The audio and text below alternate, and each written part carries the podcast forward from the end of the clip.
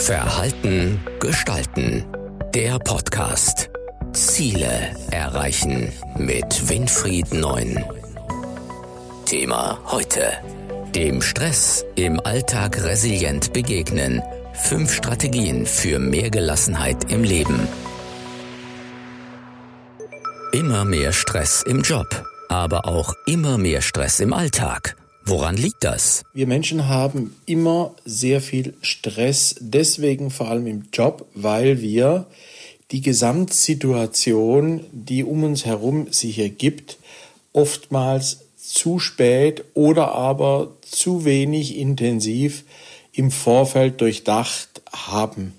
Das hat zur Folge, dass der Job für jeden Einzelnen immer mehr und mehr zur Herausforderung wird, weil er in diesem Job letztendlich versucht, all das, was er gut kann, noch weiter zu verbessern, zu optimieren, aber er eben immer mehr und mehr in die Enge getrieben wird, was Leistungsforderungen, was Inhalte etc. anbelangt. Wie wirkt sich der Stress im Alltag auf das Leben aus? Der Stress wirkt sich im Alltag auf das Leben sehr massiv aus. Zum einen führt es dazu, dass wir in bestimmten Lebenssituationen nicht mehr klar denken können, unsere Beziehungen darunter leiden, dass wir im Job zu sehr eingespannt sind, wir oft zu Hause nicht mehr den Kopf haben, um uns tatsächlich mit Themen zu beschäftigen, die Familie, Freunde und Angehörige anbelangt. Und es führt auch dazu, dass wir einfach ermüdend schneller im privaten Bereich und auch nicht mehr so antriebsvoll in bestimmten Situationen sind, was letztendlich unser Privatleben gewaltig einschränkt und was unser Bewusstsein und unsere Wahrnehmung ebenfalls sehr einschränkt. Stress wirkt sich nicht nur auf die körperliche Vitalität aus, sondern auch auf die geistige Vitalität. Konsequenzen sind äh, ständige Abgelenktheit, äh, Konsequenzen sind fehlende Selbstwirksamkeit, also man kann die Dinge selber nicht mehr so in Angriff nehmen, wie man es will.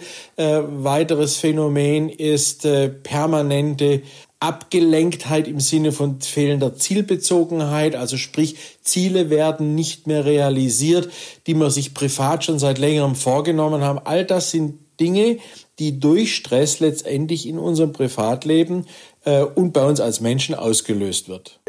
Gibt es einen Unterschied zwischen Stress im Beruf und Stress im Privatleben? Zwischen dem privaten Stress und dem beruflichen Stress gibt es in der Tat einen Unterschied. Meistens entsteht der berufliche Stress dadurch, dass man versucht, den Anforderungen und Ansprüche anderer, das heißt eine hochgradige Fremdbestimmtheit existiert, gerecht zu werden. Man will es dem Chef richtig machen, den Kollegen, man will nicht als äh, Versager dastehen, man braucht Anerkennung, man braucht Zuversicht. All das im Job führt dazu, dass wir hier uns unter Druck setzen, dadurch, dass andere uns vorgeben, was wir letztendlich äh, zu tun haben.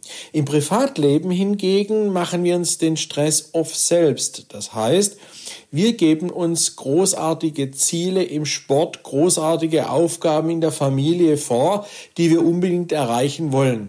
Natürlich ist das auch wieder basierend auf Vorbilder, die uns in Medien vorgegaukelt werden, aber doch mehr selbstbestimmt, als dies im Job der Fall ist. Und damit ist dieser Stress, den wir privat haben, anfänglich ein sehr guter, ein Eustress, also ein gesunder Stress.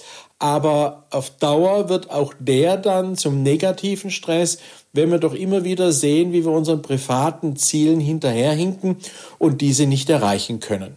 Nennen Sie ein konkretes Beispiel aus Ihrem Beratungsalltag. Ein ganz typisches konkretes Beispiel aus meiner Coaching-Erfahrung, wo es auch darum ging, dass jemand sein Verhalten neu gestalten sollte, war die Tatsache, dass der Proband, also der dortige äh, Teilnehmer in diesem Coaching, immer wieder über zu starke Ablenkungen im Privatleben klagte, über Konzentrationsschwächen, über die Nichterreichung seiner Ziele. Und diese Nichterreichung der Ziele war für ihn letztendlich ein extrem hohes Frustrationspotenzial, was dazu geführt hat, dass er viele Dinge einfach liegen gelassen hat Seine Motivation, Dinge anzugehen, wurde immer geringer, immer weniger was auch dazu führte, dass seine sogenannte Anschlussmotivation, also das Kennenlernen wollen im privaten Umfeld von Freunden, von äh, neuen Menschen, äh, zurückging äh, und er somit immer mehr und mehr in die Isolierung rutschte bis er letztendlich tagelang nur in seiner Wohnung gesessen ist und vor sich hingegrübelt hat, wie er aus dieser doch sehr frustrierenden Situation herauskommt. Wir haben letztendlich dann im Coaching mit ihm drei Themen vereinbart, die seine Resilienz äh, stärken sollten und auch gestärkt haben.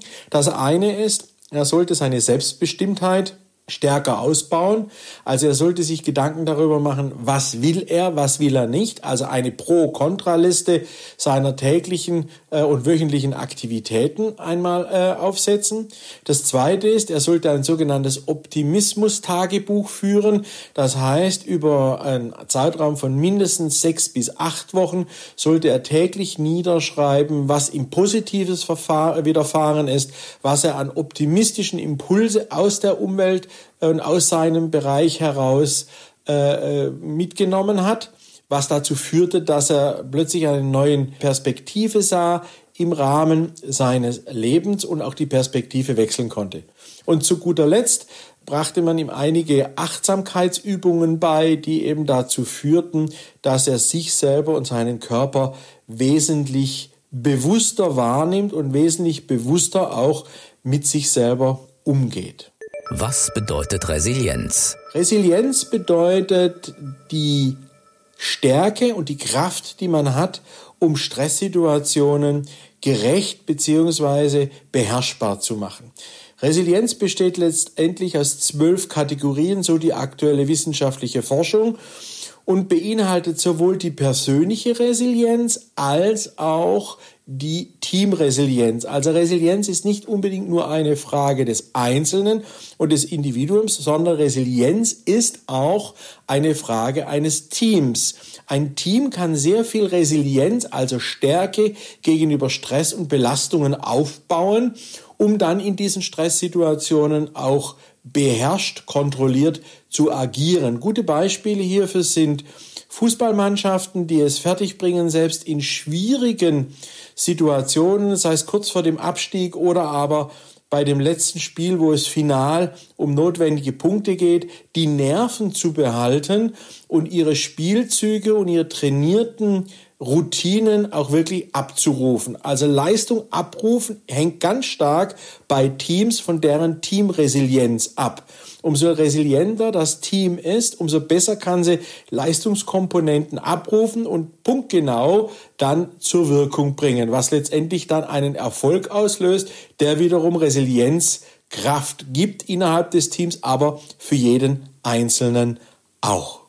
Wie kann man dem Stress im Alltag resilient begegnen? Dem Stress im Alltag kann man vor allem dadurch begegnen, dass man sehr bewusst bei sich selbst die Dinge betrachtet und sich anschaut. Dazu gehören drei ganz konkrete Tipps, auf die man äh, achten sollte, wenn man sein Verhalten gestalten will. Erstens, sagen Sie öfters Nein. Denn Nein sagen zeigt Selbstbestimmtheit und gibt ihnen das Gefühl, nicht ständig von anderen durch die Gegend geschubst oder fremdbestimmt zu sein.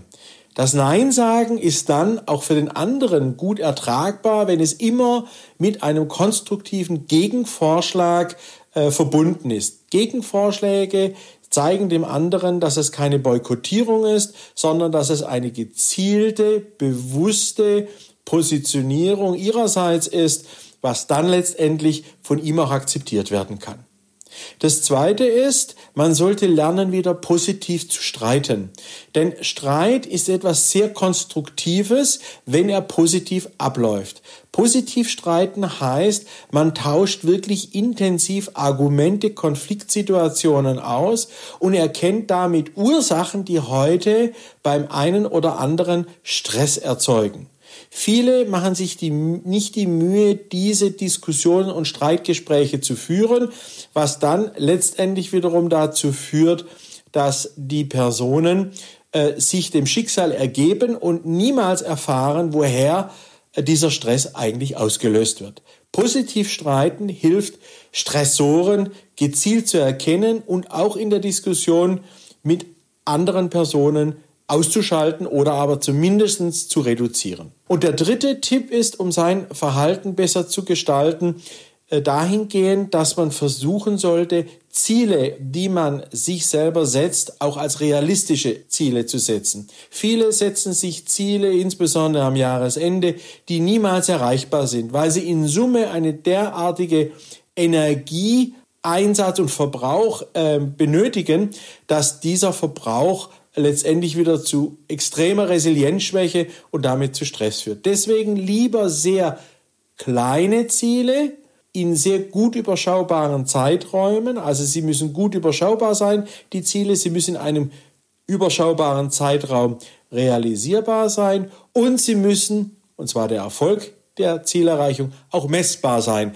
Denn dieses Messen der Ziele ergibt für den Verstand, für unser Gehirn ein positives Signal und baut der entsprechend wieder Resilienz auf.